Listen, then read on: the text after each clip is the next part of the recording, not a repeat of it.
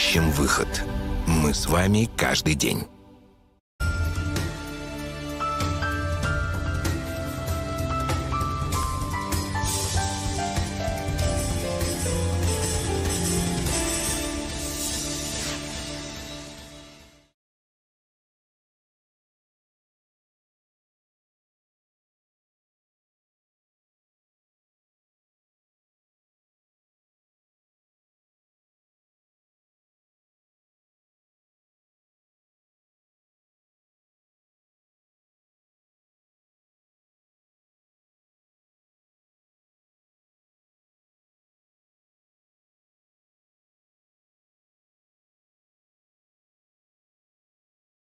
Связи журналист и социолог Игорь Иковенко. Игорь Александрович, здравствуйте. Здравствуйте, Анастасия. Буквально на две минутки, на три минутки мы сегодня задержались. Я думаю, что мы э, наверстаем э, интересной беседой содержательной. Э, ну и э, хотела всех, кто нас смотрит онлайн, призвать писать обязательно в чат, обязательно ставить лайки этой трансляции. Если вам э, что-то запомнится, что-то понравится, поделитесь ей, пожалуйста. Это все помогает алгоритмам YouTube продвигать эту трансляцию и людям вообще понимать, что это интересно, что это стоит смотреть, что это действительно а, какие-то тут рассказывают интересные вещи, высказывают интересные мысли, может быть, полезны для кого-то.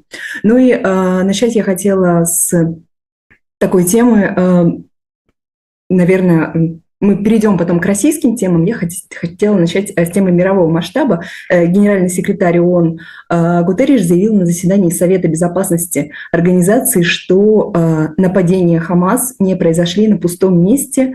Это цитата, так как палестинский народ на протяжении 56 лет подвергался удушающей оккупации. Вот, Игорь Александрович, хотела спросить вас, как вам кажется, в данном случае э, Гутериш высказал какое-то свое частное э, маргинальное мнение? Или это э, общеевропейская тенденция? Или, может быть, это вообще мнение он, просто высказанное не напрямую, а вот завуалированное под частное мнение? Как вам кажется? Я думаю, что здесь все три компонента, которые вы перечислили, присутствуют. Э, дело в том, что ну, э, для начала, кто такой Гутерриш? Это, ну, помимо того, что он в данный момент э, генеральный секретарь ООН, это еще и в, в недавнем прошлом лидер португальской социалистической партии и председатель социалистического интернационала. То есть это человек, безусловно, левых взглядов. Я сейчас это говорю не с каким-то осуждением, а просто с констатацией факта. Ну и, э, в общем, это действительно отражение той э, левой повестки дня, того, того левого взгляда, который сегодня, ну, пожалуй, что и доминирует в э, публичном пространстве. Ну, это давняя история, почему, собственно говоря, в американских университетах, в американских творческих организациях, в Голливуде, в, вообще в американской прессе всегда доминировали такие достаточно левые взгляды. Это давняя история, и с этим были, были связаны и такие явления, как макартизм, который пытался этому противостоять, потому что тогда очень многие были просто коммунистами. Часто уже это не совсем коммунисты, но тем не менее это давняя традиция, э, скажем так, европейской и американской интеллигенции интеллектуального сообщества. И сегодня многие выдающиеся ученые представляют э, левые взгляды. А левое – это всегда сочувствие э, униженным, оскорбленным. Это всегда сочувствие, так сказать, слабым.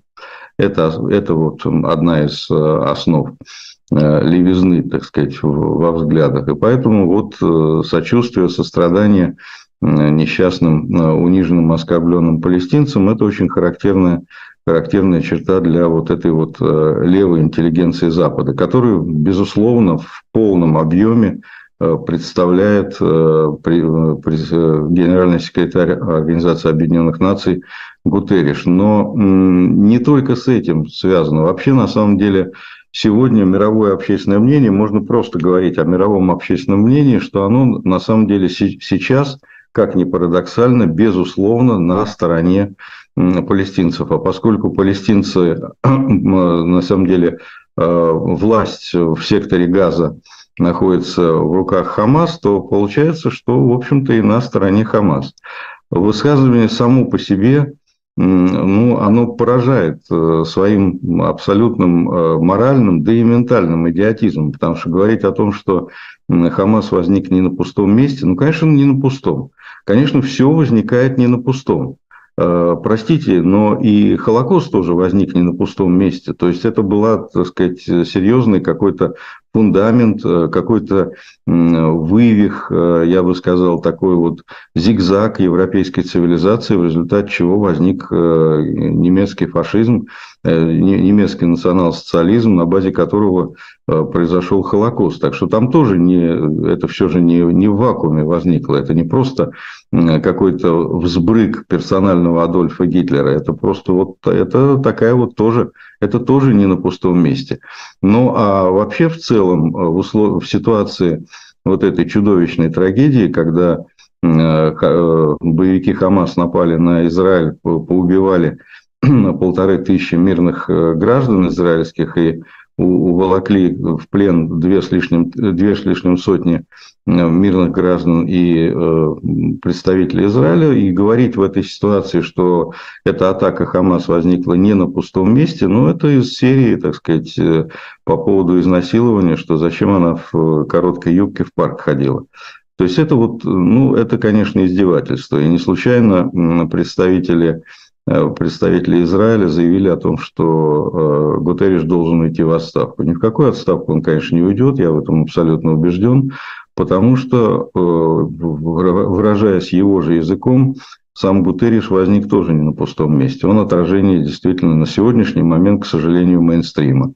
Сегодня вот представители защитники Хамаса, защитники Палестины. Я сейчас сознательно не делаю здесь различия, потому что на самом деле а, действительно на сегодняшний момент сектор газа вот отделить, отделить э, вот Хамас как вооруженных боевиков от э, значительно от двух с лишним миллионов э, жителей сектора газа сегодня уже сложно, потому что после того, как в 2004-2006 году Хамас пришел к власти, не только в секторе газа, надо сказать, что и вообще в целом в парламенте Палестины Хамас э, занял большинство мест.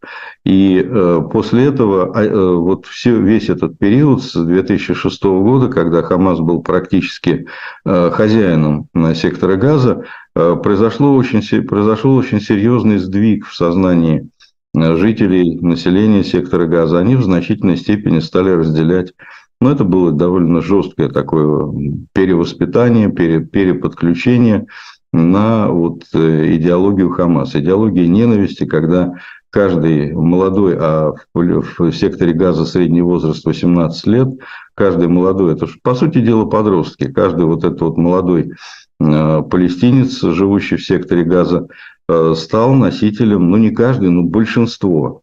Есть данные, в соответствии с которых подавляющее большинство жителей сектора газа исходит из того, что их задача уничтожение уничтожения Израиля.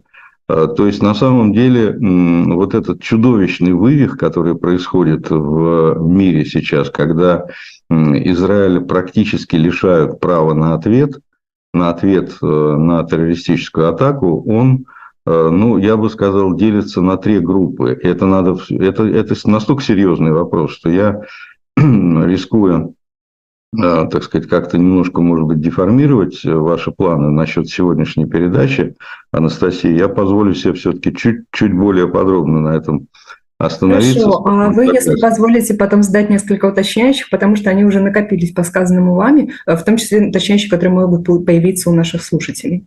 Да, конечно, конечно. У нас же разговор, а не, не, не лекция, не монолог. Тогда слушаем. Вот. Да, так вот я просто хочу сказать, для того, чтобы вы задали уже вопросы и э, аргументированно возразили, я просто хочу сказать, что на сегодняшний момент вот это доминирующее э, отношение в мире, оно складывается из э, трех основных блоков. Доминирующая, я имею в виду, вот эта вот позиция на стороне, на стороне Хамаса, на, на стороне Палестины. А, первое – это, а, безусловно, вот та упоминаемая, упомянутая мной еще а, левизна, как доминирующее настроение в западном обществе, имеется в виду западная интеллигенция. Ну, еще раз, да, безусловно, в западном обществе есть уравнивание, есть и правые, есть и левые, но публичном пространстве доминирует все-таки левый. Ну, в силу целого ряда особенностей, в силу того, что изначально, вот, э, так сказать, левая интеллигенция, она была на стороне униженных и оскорбленных. Так вот, э, это одна, одна составляющая. Э, вторая, да, и почему они сейчас против Израиля? Потому что в свое время они были, те же самые левые, они были на стороне евреев, но после того, как э, было создано мощное государство Израиль, по сути дела сместилось восприятие еврейского мира, и э, евреи из слабых униженных и обиженных и оскорбленных стали сильными. То есть Израиль, став, став мощным таким государством, э, сместился э, в сторону, э, сместился в сторону, так сказать, сильных. И поэтому уже и симпатии левых оказались не на стороне Израиля, а на стороне палестинцев и Хамас. А вторая часть – это, безусловно, огромный арабский мир. Не просто арабский, а мусульманский мир, когда просто по принципу э, солидарности, религиозной солидарности, э, практически весь, не только арабский, не только вот 400 миллионов арабов, но и э, миллиард шестьсот миллионов мусульман на стороне, на стороне единоверцев. И третье – это, как ни странно, те самые провоки, которые ругают леваков за их левизну. Э, это прежде всего Путин, э, безусловно, носитель э, ультраправых взглядов, фактически фашистских. Это люди, которые просто пытаются на вот этом разжигаемом костре, возможно, грядущей мировой войны, сварить свой маленький супчик. Вот Путин как раз относится к тем, к тем силам, которые заинтересованы вот в этом, э, в этом, э, так сказать, пожаре и стараются его всячески раздувать.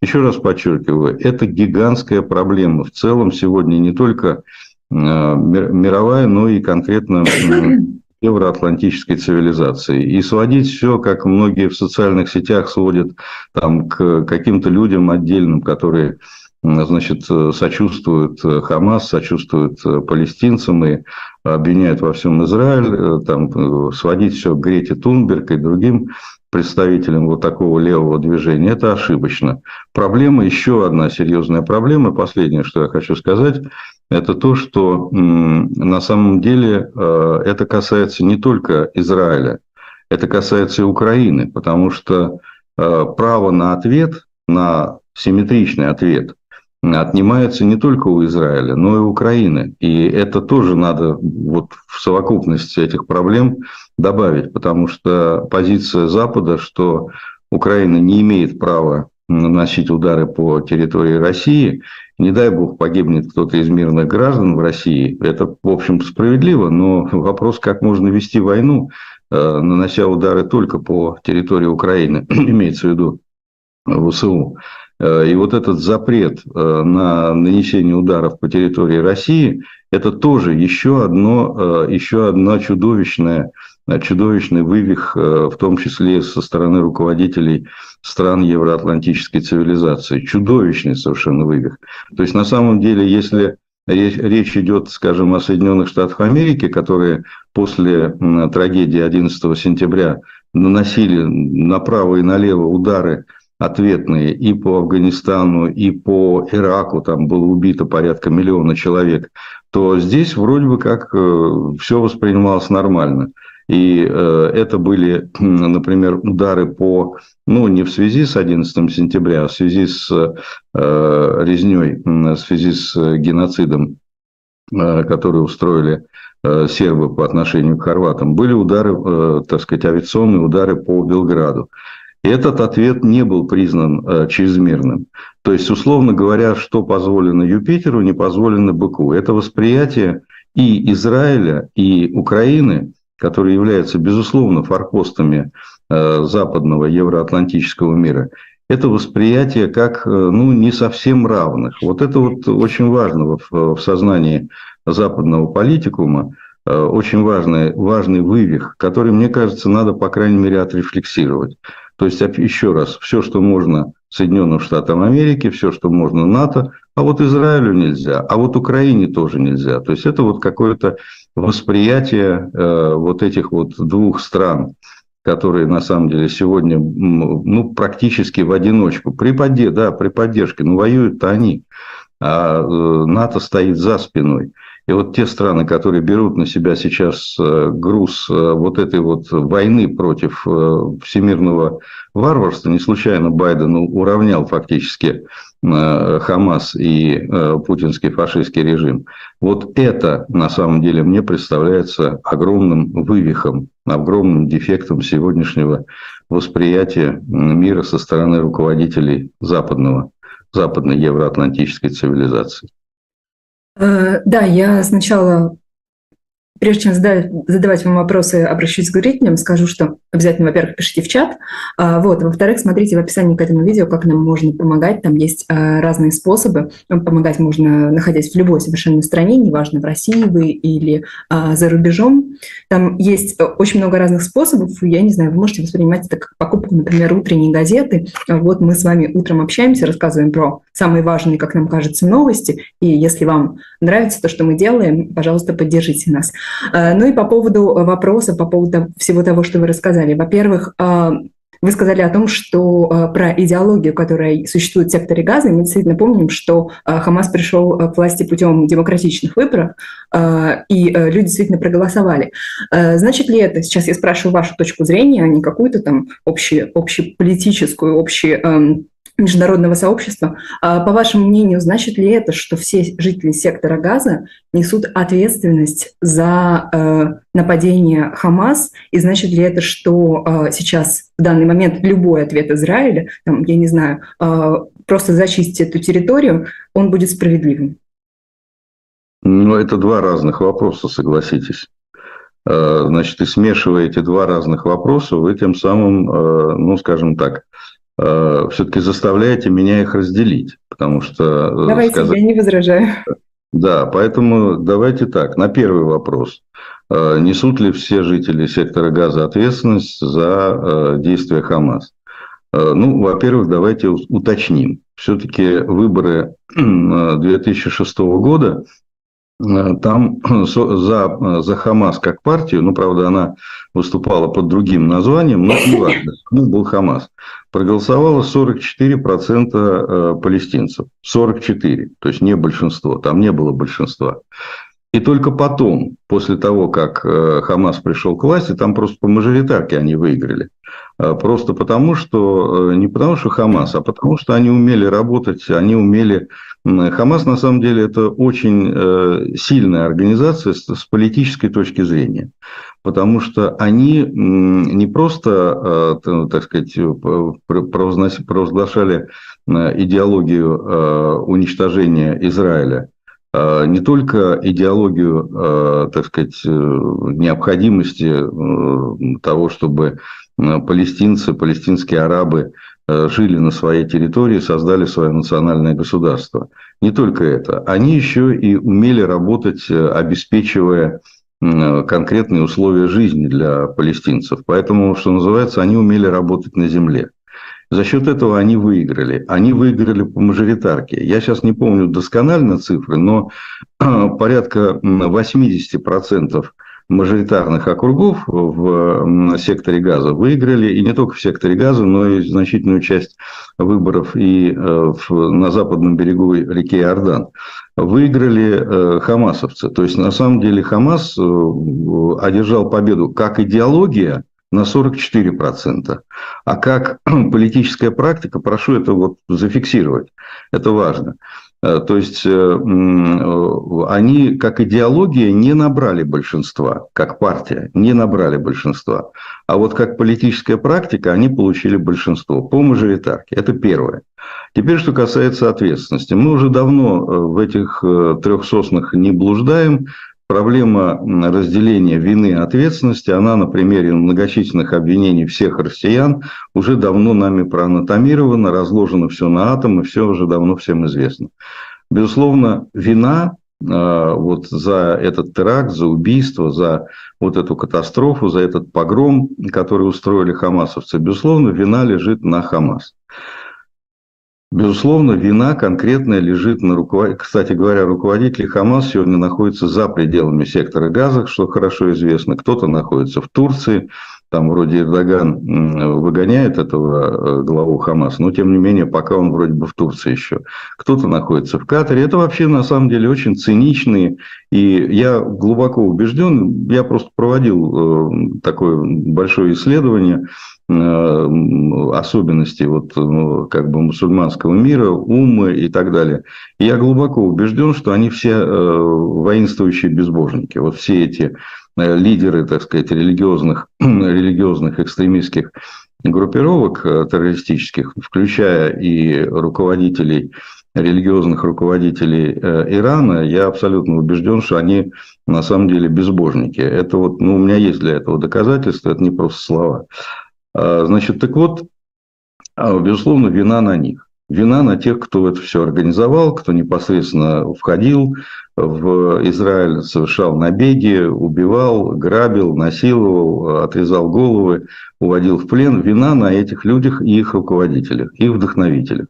В том числе и тех, кто является их вдохновителями за рубежом. В Иране, в Турции, в э, Катаре и так далее.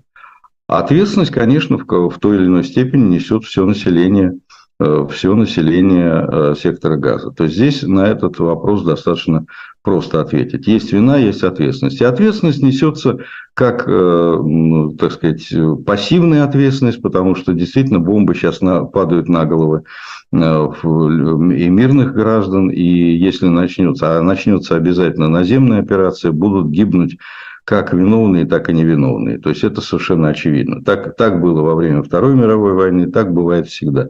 И россияне страдают, несмотря на то, что вот ваш покорный слуга с самого начала, как только Путин пришел к власти, я тут же начал организовывать информационную борьбу с этим э, грядущим фашизмом. Несмотря на это, я тоже несу ответственность, пассивную ответственность, потому что, так сказать, я вынужден уехать, я сейчас э, враг народа, иностранный агент и так далее. Поэтому пассивную ответственность я несу. И активную ответственность я тоже несу, потому что я участвую в информационном сопротивлении, считаю, что это мой долг. Так что ответственность здесь будет на всех, на всех э, палестинцах, на всех жителях сектора газа, безусловно. А теперь, что касается ответа. Э, мы живем не в середине 20 века, когда там те же самые американцы могли позволить себе сбросить атомную бомбу на Хиросиму и Нагасаки, убить, э, поубивать огромное количество мирных жителей. Э, во имя, там, с одной стороны, устрашения Сталина, с другой стороны, для сохранения жизни американских солдат, потому что ну, заставить сдаться без э, какого-то наземного наступления.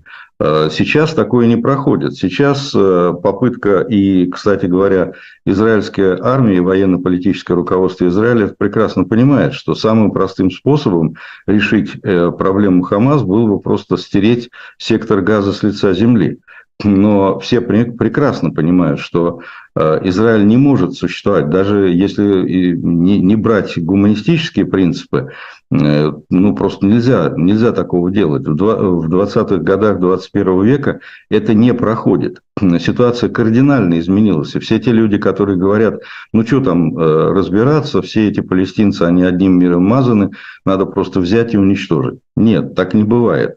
Ну и, кстати говоря, тем людям, которые так говорят, я просто хотел задать, им приходилось вообще в своей жизни убить хотя бы одного человека? И как после этого с этим жить? Ну, вот, как правило, такие люди, которые так говорят, они в своей жизни ничего похожего не делают. Это вот такие диванные, диванные, так сказать, э, брутальные люди.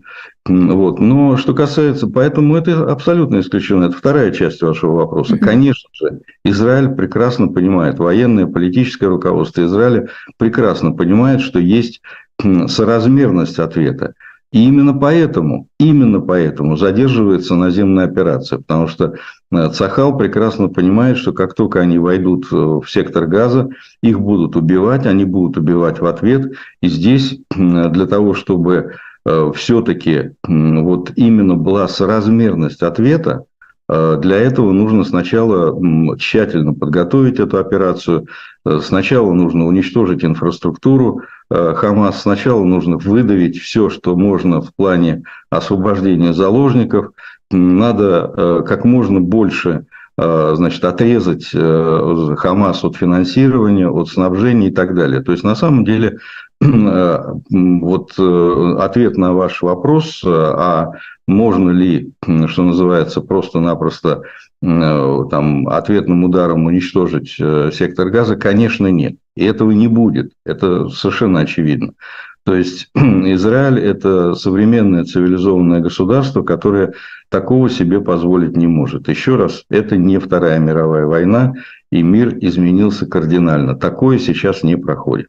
А, три минуты у нас до небольшого перерыва в, в середине часа. Хотела задать вам еще один уточняющий, раз уж вы заговорили про а, соразмерность ответа. А, сейчас по официальному, ну, как бы Понятно, что мы можем знать только те цифры, которые предоставляет каждая сторона. А со стороны Израиля, как вы правильно заметили, около полутора тысяч погибших. А со стороны а, сектора газа 5700 а, человек. Опять же, мы не можем это никак проверить, как в той ситуации с больницей, а, которую непонятно, кто в нее попал и попадали ли вообще в нее какая-то ракета, которая находилась в секторе газа. Понятно, что мы можем только доверять или не доверять, поэтому я сформулирую вопрос вот как как э, определить, до какого момента ответ остается соразмерным. Нужно убить ровно, ну как бы, я сейчас очень грубо говорю, но должно погибнуть ровно столько же человек, сколько погибло э, со стороны изначально пострадавшие от нападения, или э, есть какой-то другой э, критерий, по которому можно сказать, что вот этот ответ был соразмерный, а вот это вот уже Хиросима. Э, давайте я, э, с вашего разрешения, для начала э, отреагирую вот на ту интонацию, которая у вас, Анастасия, прозвучала при, так сказать, вопросе об источниках информации. Угу. Что можно ли доверять, не доверять, кому доверять. Вы знаете, вот это вот чудовищное, я сейчас не, не о вас говорю, а в целом угу. о подходе чудовищный подход, сбалансированный подход. Вот есть, значит, источник информации э, подконтрольный Хамас, и есть источник информации, который исходит от э, Израиля. И вот, вы знаете, вот мы приведем этот источник и этот источник, а вы сами решайте. Слушайте, ну давайте так. Вот у нас есть э, первый канал российского телевизора, который говорит, э, рассказывает нам о мальчике в трусиках, которого, так сказать, или распяли, прибили к рекламному счету. У нас есть Маргарита Симонян, которая там всякие сказки рассказывает и так далее. И у нас есть, например, э, какие-то другие источники. Ну, давайте мы как бы э, среднеарифметическое. То есть, один говорит, что дважды два – четыре, а второй говорит, что дважды два – это 99. Ну, давайте среднеарифметическое. Сколько там будет? Дважды два – 45? Так, что ли? Ну, так нельзя, дорогие друзья. Есть институт репутации, есть понимание того, кто такой Хамас, есть понимание того, что это террористы, которые врут которые постоянно врут, они обманывают. И есть доказательства того, откуда ракета. Есть, доказ... есть подробные снимки, подробный анализ того, каким образом известно давно, что эта ракета не израильская. Известно mm-hmm. давно, что это ракета союзников Хамаза, это исламский джихад, который, так сказать, ну, просто вот они промахнулись. Да? Так что этот вопрос известен. Теперь, что касается цифры. А, значит, можно ли считать, что значит, соразмерность ответа можно арифметически вычислять, что должны быть э, уничтожены ровно столько, сколько, сколько так сказать, убито э, там, э, израильтян, вот ровно столько надо уничтожить представителей Хамас для того, чтобы этот ответ был соразмерен. А если на одного больше, то это уже не соразмерно. Ну, простите, это вот, ну, я, я не знаю, ну, вот ваша улыбка выдает ваше же отношение к такому же подходу, понимаете? То я есть... просто, э, да, я просто, извините, я вас прерву, чтобы меня правильно поняли и вы, и слушатели. Я не говорю, что он правильный, э, но просто я, э, я хочу узнать, какой в данном случае вообще возможен подход, потому что у меня нет ответа на этот вопрос, и к вам, как человеку более следующему, я обращаюсь за, скажем так, консультацией, чтобы вы мне объяснили, какой тут подход считать правильным и возможным. Я с первого раза понял ваш вопрос. Э, вот, э, поэтому отвечаю, поскольку у нас время мало, до перерыва осталось, отвечаю коротко. Э, вам никто не назовет количество людей, которые надо не уничтожить для того, чтобы вас не обвинили в чрезмерности. Вас всегда обвинят в чрезмерности. Всегда. И э, по аналогии с превышением необходимой самообороны, это самые тяжелые э, бывают в, в, для адвокатов самые тяжелые бывают дела, когда значит, человек отвечает на, отвечает на угрозу, и там до миллиметра высчитывают, так сказать, а была ли это необходимая самооборона или было ли ее превышение. Эта аналогия очень хорошо работает, потому что в ситуации, когда на вас напал человек там, с ножом или с пистолетом, и вы в, в процессе самообороны э, его, э, так сказать, убиваете или его раните серьезно, в любом случае возникает уголовное дело. И вам придется очень долго доказывать, что вы, э, вы действовали в пределах необходимой самообороны. Известны многочисленные случаи, когда жертва изнасилования причиняла серьезные увечья насильнику и отправлялась в тюрьму. То есть тоже такое бывает. Понимаете, что, что надо сделать в ответ на это? Тоже попытаться изнасиловать, что ли? Ну, чтобы было симметрично. Значит, это, это, понимаете, вот этот арифметический подход не работает.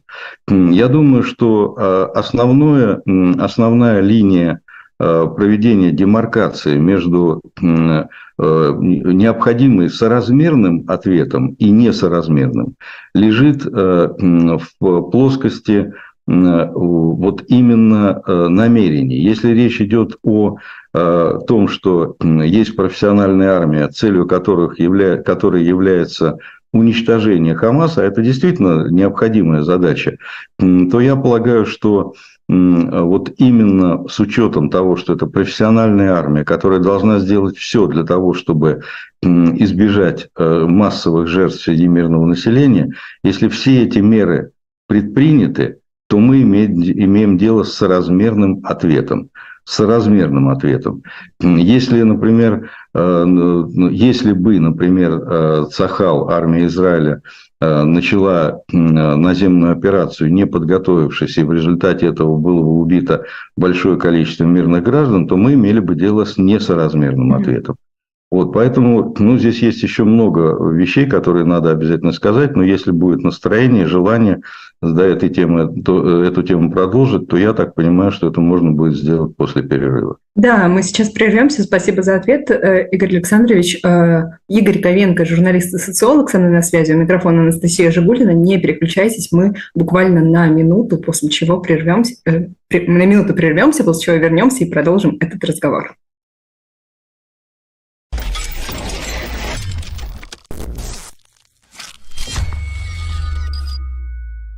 Здравствуйте. Ну и, как всегда, в это время я рассказываю о различных нововведениях и напоминаю вам о том, что, в частности, мы полностью переформатировали работу нашего телеграм-канала, который так и называется «Ищем выход эхо Петербурга». Подписывайтесь на него, там уже появилось огромное количество новостей. Мы вешаем туда различные фрагменты цитат из э, наших эфиров, и, конечно же, есть расписание, поэтому, мне кажется, это имеет значение, тем более, что одна из идей, почему мы создали э, этот э, новый формат, потому что не хватает новостей от Петербурга, из Петербурга.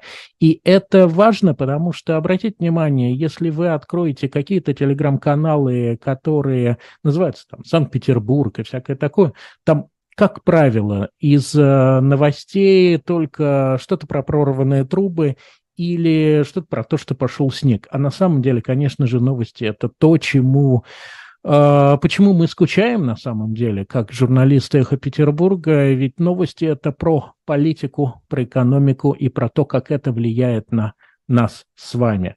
Поэтому подписывайтесь на телеграм-канал. И я, конечно, как всегда, благодарю всех, кто нас поддерживает, потому что без вашей поддержки этот проект, конечно же, не состоялся. Мы ее чувствуем и я просто хотел еще раз напомнить, когда вы отправляете нам э, пожертвования, пожалуйста, пишите какие-то еще слова. Может быть, будут пожелания, между прочим, по гостям и так далее.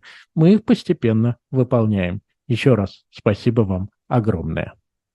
Сегодня, когда многие из нас разделены зримыми или невидимыми границами, очень важно помнить о самых дорогих нам людях – Канал «Ищем выход». Поговорите со своими близкими.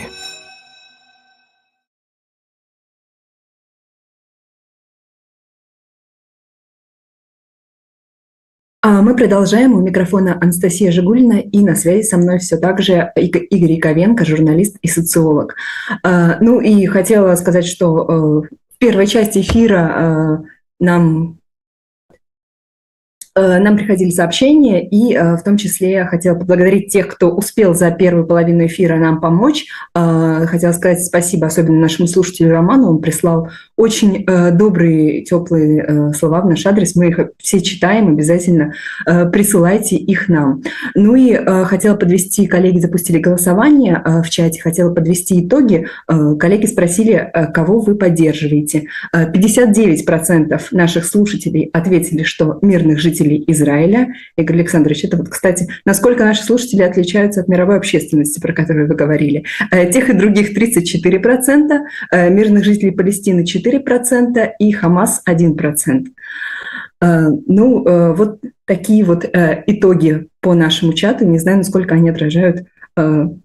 Возможно, они отражают определенный срез общества, российского, возможно, они отражают просто э, нашу конкретную аудиторию. Ну и э, я хотела перейти к российским темам, к российским новостям. В частности, «Медуза» рассказала Э, накануне, что пропагандистам не рекомендовали рассказывать о преступлениях, совершенных теми, кто вернулся с войны.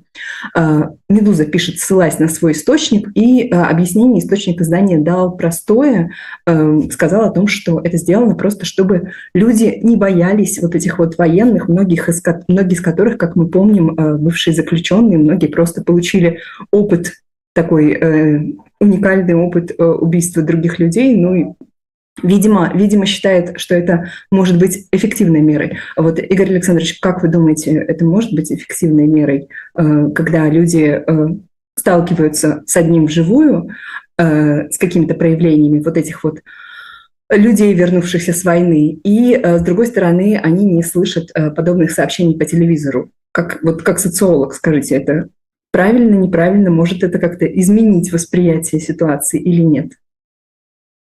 Э, безусловно, это с точки зрения э, режима, это очень э, такая разумная мера, то есть это, это мера, которая призвана скрыть проблему.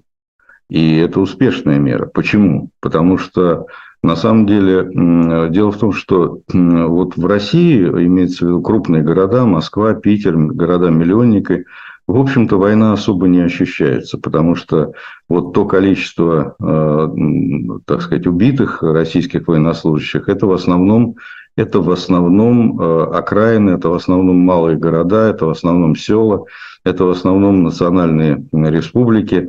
То есть это вот грузов 200 в Москву, в Питер не очень много приходит. Ну, прямо скажем, почти совсем нет. То есть настроение, и поэтому узнают о том, что происходит, в том числе о тех, э, о тех э, преступлениях, которые совершают вернувшиеся с войны бойцы, в том числе и преступники, которых освободили, помиловали. Ну, вот вся эта история с ЧВК «Вагнер», когда убийцы, насильники освобождались, помиловались и отправлялись на фронт, где проходили такую э, переподготовку, учились еще лучше убивать, потом возвращались в свои родные места и продолжали заниматься любимым делом. Вот все это, что было в свое время, когда была Беревская амнистия, называлось это в фильме «Холодное лето» 1953 года, вот весь этот эффект, он сегодня ощущается. Но он ощущается не в крупных городах в основном, он ощущается в небольших городах на окраинах России. И проблема заключается в том, что, в общем-то, э, вот основные, основные генераторы общественного мнения – это крупные города. Основные генераторы общественного мнения – это Москва, Питер, Екатеринбург и так далее. И там вот этой проблемы нет. И эта проблема становится известной после того, как СМИ ее э, освещают. И поэтому вот если, если закрыть рупор СМИ, то этой проблемы не будет. Угу. Потому что вот в этих малых городах, в селах, национальных окраинах там нет э, вот этого э, генератора общественного мнения. Я вот именно сейчас с социологической точки зрения объясняю, почему эта мера эффективна. Потому что если бы это, например, было в Москве и в Питере, то тогда э, запрет на публикацию не работал бы, потому что в Москве и Питере и так достаточно резонансная атмосфера. То есть там и социальные сети, там это все равно появилось бы в СМИ. В любом случае закрыть, закрыть проблему, которая существует в Москве, в Питере, в крупных городах миллионников, вот таким образом невозможно.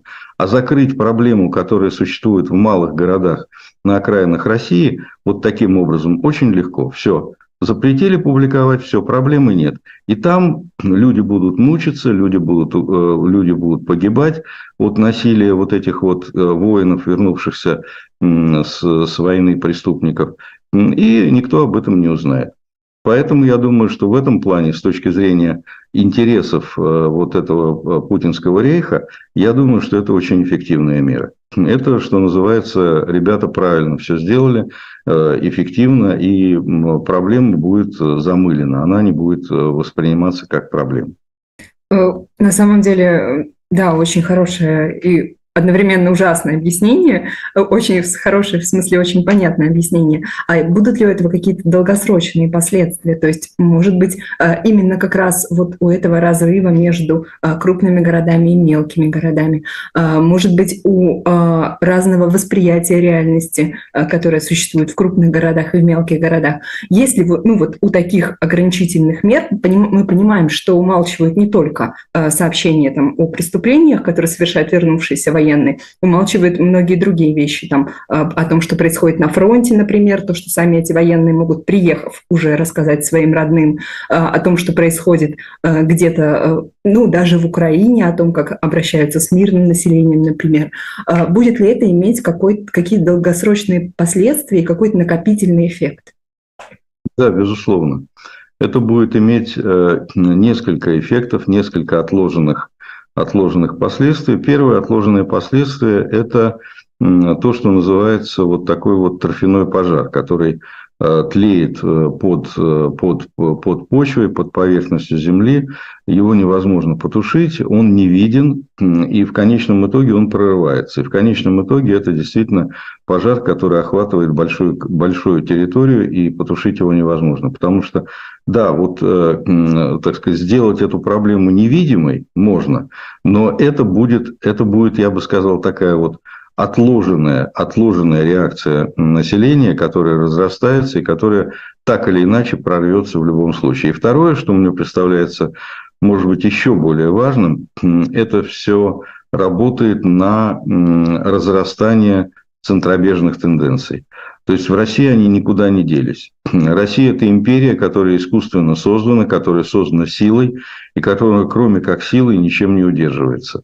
И я здесь э, не буду много говорить по этому поводу. Понятно, что это и референдум Татарстана, знаменитый 92 года, когда э, подавляющее большинство, в том числе и русских, жителей Татарстана проголосовали за выход Татарстана из э, состава Российской Федерации.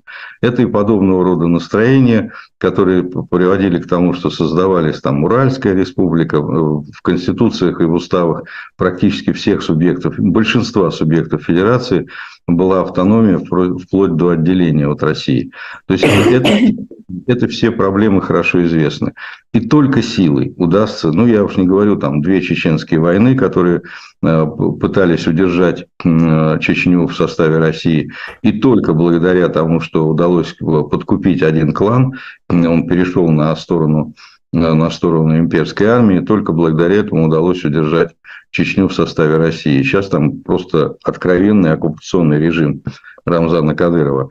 Вот. Э, поэтому вот эти центробежные тенденции, они очевидны совершенно, они скрыты сейчас, и они, э, то есть практически Россия удерживается в своих нынешних границах только силой. А, как только сила ослабнет, то вне всякого сомнения пойдут эти центробежные движения, и результат ну, более-менее очевиден. Это будет распад империи. Так вот, вот то, о чем вы сейчас говорите, о том, о чем мы с вами говорим, это усиливает эти тенденции, потому что в основном здесь же идет и по национальным республикам тоже. И основная масса, ведь не случайно мы видим на фронте большое количество э, бурят, э, большое количество ту, из Тывы, большое количество с Северного Кавказа. И, кстати говоря, и по числу погибших тоже э, очень непропорционально большое количество из Дагестана, из э, Бурятии, из Тувы и так далее. То есть это национальный вопрос, который проявляется на фронте. Он является отложенным сейчас. То есть, на самом деле, сейчас какой-то степени он заливает, эта проблема заливается деньгами. Потому что в известной степени вот эти вот национальные депрессивные э, и репрессивные, депрессивные регионы, русские в том числе регионы, они сейчас, в общем-то, ну, можно сказать, стали жить получше, потому что получают большое количество компенсаций за погибших людей и так далее. То есть это выравнивает, подтягивает, так сказать, уровень жизни. Но это все равно не, э, так сказать, это заливание деньгами, оно носит временный характер. Поэтому я думаю, что отложенный эффект, именно центробежный, он так или иначе проявится. Что называется, все эти люди, они припомнят Российской империи то, что с ними делали. Поэтому замалчиванием это можно погасить, ну, понимаете, опять-таки, это можно погасить внешнее проявление вот этого пожара. Но он тлеет. Это вот, э, это классика торфяного пожара, который тлеет под поверхностью Земли. А, в то же время сейчас вот эти люди, которые живут в провинции, которых а, мало средств, мало ресурсов, мало, в том числе информационных ресурсов, они, как мне кажется, сейчас как раз считаются основным электоратом Путина. То есть э, вот эти меры, ну, то есть то, что, то, что делает власть, удар приходится на тех же самых людей, которые являются основным электоратом. Вот э, в этом смысле нет ли противоречия или э, ну, о таких вещах просто уже, уже перестала задумываться российская власть? Знаете, вот вся эта проблема, о которой вы говорите, она была бы проблемой, э, ну, скажем, в середине, в середине нулевых годов, когда Россия была такой электоральной диктатурой когда основную ставку, это вот период э, Суркова там и так далее, когда игрались, когда власть игралась. Она игралась э, значит, с выборами, там были манипулятивные всякие технологии и так далее. Сейчас, сейчас и такой проблемы вообще не существует. Сейчас не существует проблемы манипулирования. Сейчас ну, какие-то телодвижения, которые связаны вот с этим мероприятием электоральным, намеченным на марта 2024 года, идут какие-то телодвижения, там какие-то попытки что-то кого-то подкупить и так далее. Но это в большей степени задача э, каких-то людей в администрации президента, там же их очень много. И им всем надо оправдать свое существование.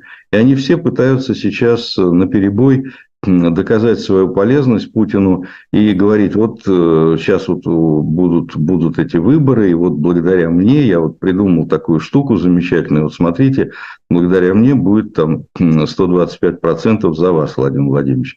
Я вот э, в зубах вам принес вот эту вот мышь, добыл сам, э, значит, какой я молодец. То есть, но это все не имеет никакого значения, потому что ну, на сегодняшний момент вообще Э, если раньше были, ну, я просто всем этими э, электоральными делами, как социолог, занимаюсь уже более 30, именно вот э, с тех пор, как появились в России выборы, ну, вернее, в Советском Союзе еще они появились в 1989 году, первые нормальные выборы были, и я за этим наблюдаю. И я хорошо знаю, что тогда были разные, разные регионы, были так называемые электоральные султанаты, там Чечня, Дагестан, там юг Сибири, Поволжье. Вот. А были регионы, где э, подтасовки максимально могли достигать там, 10%, ну, скажем, скажем, Москва и Питер.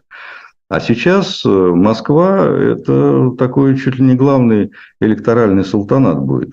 Потому что то, что Собянин сейчас собирается делать с электронным голосованием, ну, там можно просто подтасовать 100%. Не 90%, сто процентов. Поэтому вот э, какая-то, когда сейчас говорят, вот э, власть в связи с выборами там делает то-то или то-то, это полная ерунда. Ничего власть в связи с выборами не делает, потому что в связи с выборами есть два человека, которые принимают окончательное решение сколько процентов будет за Путина. Это Кириенко и э, Элла Панфилова. Вот Кириенко позвонит или Панфилова и скажет, что ну, надо, пожалуй, нет, 99 много, 98. Элла Панфилова аккуратненько запишет, и вы, это будет итоговый протокол. Никакого отношения к реальным настроениям, протестные, не протестные, любят. Сейчас очень раздувается вот эта сенсация, что Путин впервые представляет партию меньшинства. Ой, какой ужас, ой, какой кошмар. Вот он там сердцем э, упал, разбился, так сказать, несчастный, еле откачали. Слушайте, это полная ерунда. Это все сказки для вот, спокойной ночи, малыши. Ничего этого нет. Ничего этого не происходит. Э, результаты, если Россия доживет до марта 2024 года, если Путин доживет до марта 2024 года, и он там его не каким-то чудом не отправит в Гаагу или там еще что-нибудь не случится, то результат напишет Панфилова по прямому указанию э, Кириенко. И этот результат будет такой, как, как они договорятся. Захотят, как ну сейчас говорят, что да, должно быть выше 80%. Значит, будет выше 80%. И ничто на это не повлияет. Никаким. Там все разговоры, вот недавно прошел, прошла в Берлине конференция антивоенного комитета, ну, слушайте, мне просто грустно было очень за этим наблюдать, потому что все разговоры о том, что а вот мы как придем в полдень, все вместе соберемся, и все увидят, как нас много. Ну, спасибо, получите пряник от, от Путина пришли и доказали, что все, все за Путина. Но ну, это все, это все настолько... Это чужая игра, понимаете? Она уже правила известны, там все, все ходы уже записаны, поэтому скучно, скучно это все. Игорь Александрович, я хотела все-таки попросить вас остановиться на этой конференции, о которой вы заговорили. А, на самом деле, мне, э, мне интересным вот в, пос, э, в новостях о последней конференции э, показалась как раз вот эта вот э, идея о, о том, чтобы вести некую информационную кампанию, видимо, направленную не на привычную аудиторию вот там оппозиционных YouTube-каналов, а на какую-то более широкую. И ее назвали компания «Нет Путину». Вот как вы смотрите на эту идею? Есть ли у нее какие-то перспективы? Есть ли в этом вообще какой-то смысл? Если нет, то для чего это тогда? Нет, я, вообще э, любая кампания против Путина – это хорошая вещь. Это называется информационное сопротивление. Это то, чем мы сейчас с вами занимаемся. Даже если вы считаете, что, э, так сказать, вы в этом не участвуете, вы все равно участвуете. Потому что мы с вами занимаем, мы говорим правду. И это лучшее, ну, по крайней мере, стараемся. Может быть, ошибаемся, но стараемся. А, значит, э, ну, я просто, я же тоже присматриваю за вами, за вот эхом Москвы в Питере. Я понимаю, что вы стараетесь говорить правду. А, вот. И это и есть информационное сопротивление. А, значит, ну, и здесь я могу только поддержать, да, нет Путину, конечно, нет. Но просто какое это имеет отношение к вот тому спецмероприятию, которое намечено на март э, следующего года? Ответ – никакого. Это надо делать всегда. Вот нет Путину, надо всегда. Но никакого отношения. Понимаете, когда вы говорите «нет Путину», и это связано с тем, что вы хотите как-то повлиять на... А ведь там же как раз идея заключается в том, что надо пытаться повлиять на то, что будет происходить значит, 17, если не ошибаюсь, марта следующего года. Но это иллюзия. Это, это, это так делать нельзя. Но это вот, как дети говорят, фу быть такими. Ну, не надо. Когда Михаил Борисович Ходорковский, выступая по итогам этой конференции, говорит, что у нас мы пока не решили, то ли мы будем портить бюллетени, то ли, то ли мы объявляем бойкот. Ну, слушайте, ну, это детский сад. Ну, Михаил Борисович очень взрослый, э, посидевший 10 лет в тюрьме, э, очень ответственный, уважаемый политик. Говорить такие вещи, это ну, просто странно, потому что что такое бойкот? Бойкот – это же не тогда, когда ты не идешь на выборы. А бойкот это тогда, когда у тебя есть партия или кандидат, который может достаточно увесисто на этих выборах выступить, но ты не идешь для того, чтобы ну, сделать то, что называется в футболе искусственный офсайд. То есть это бойкот, это тактика э, участников политического процесса, которые сознательно, демонстративно выходят из этого политического процесса, хотя могли бы в нем участвовать. Ну, простите, какой бойкот в условиях нынешней оппозиции, которая, в принципе, выброшена за пределы этого процесса. Это ситуация, когда, понимаете, кто-то говорит, вот я гордо говорит, я не беру взяток. Ну, простите, тебе же их не дают.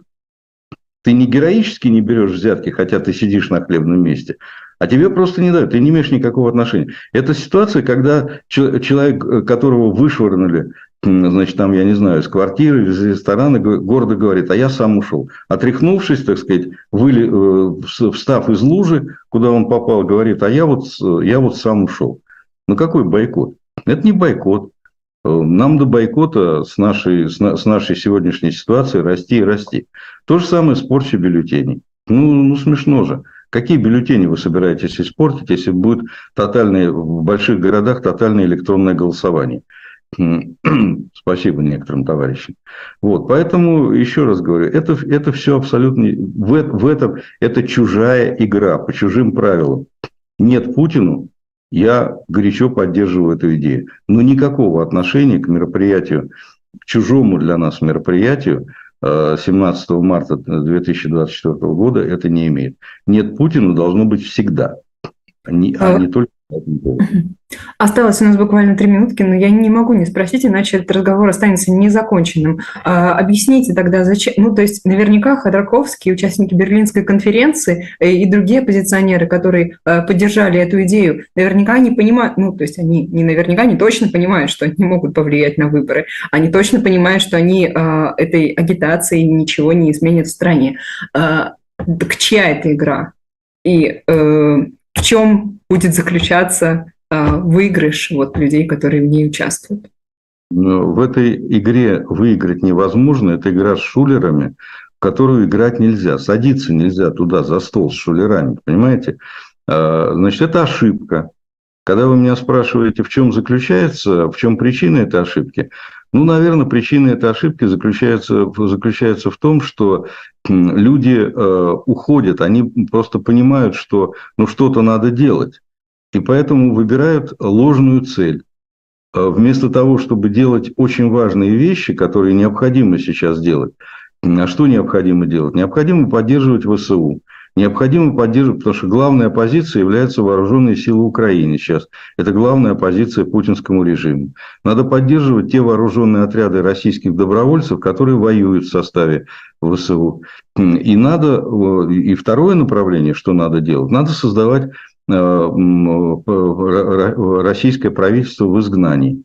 Это тяжелая работа. Это очень тяжелая и неблагодарная работа, которые, которые почему-то не хотят заниматься. Потому что это тяжелое, и то, и другое – это тяжелая, неблагодарная работа. А устраивать вот эти вот... То есть, э, как бы, ну, давайте так, поскольку осталось, я так понимаю, секунда, отвечу так. Значит, вот есть э, э, выдающиеся тренеры по плаванию. У них замечательная команда пловцов. Но в бассейне нет воды, понимаете? И вот они в этом сухом бассейне обсуждают вопрос, как плавать, э, каким стилем, кролем или брасом. Вот это вот примерно так.